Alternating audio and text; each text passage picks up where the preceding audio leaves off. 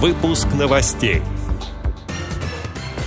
Семьи с детьми в возрасте от 3 до 7 лет получат ежемесячные выплаты.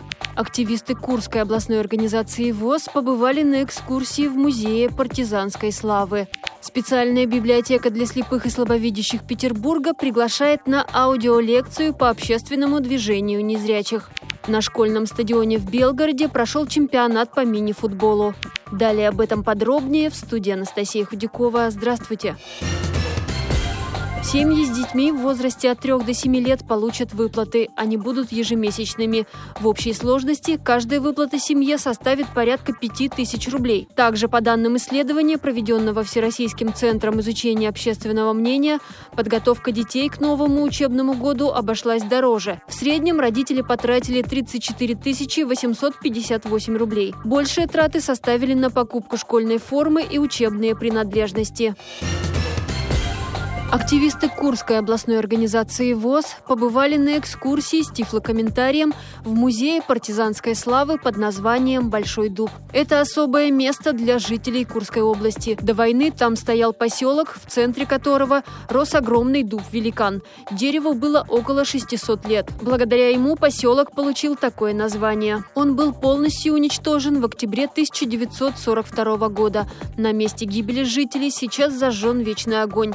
Рядом Рядом с ним расположены братские могилы и скульптурная композиция «Большой дуб». На местах сожженных домов установлены обгоревшие срубы. Всего на территории мемориального комплекса находятся 11 братских могил. В Музее партизанской славы представлены материалы по истории партизанского движения Курской области, о трагедии поселка Большой Дуб, участии жителей региона в Великой Отечественной войне и многое другое. В завершении экскурсионной программы участники возложили цветы к вечному огню и почтили память павших павших минутой молчания. Поездка состоялась в рамках реализации проекта «Священная память в сердце каждого» при поддержке фонда президентских грантов.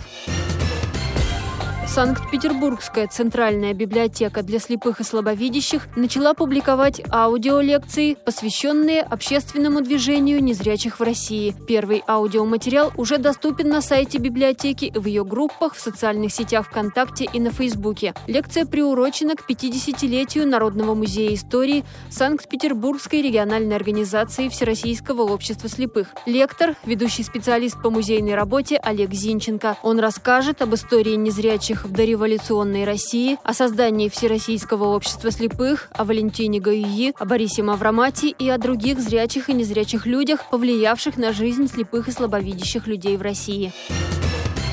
На школьном стадионе в Белгороде прошел чемпионат по мини-футболу. Встреча состоялась в рамках программы «Дворовый тренер». На ней были представлены интерактивные зоны от регионального отделения Паралимпийского комитета России в Белгородской области. На волейбольной, футбольной, баскетбольной и бадминтонной площадках играли дети всех возрастов. Информацию об этом на своей странице в Фейсбуке разместила Федерация адаптивного спорта региона. Как отмечают организаторы, многие ребята из ближайших дворов пришли на стадион за два часа до начала. Провести спортивную встречу помогали родители и волонтеры. Праздник завершился церемонией награждения всех участников.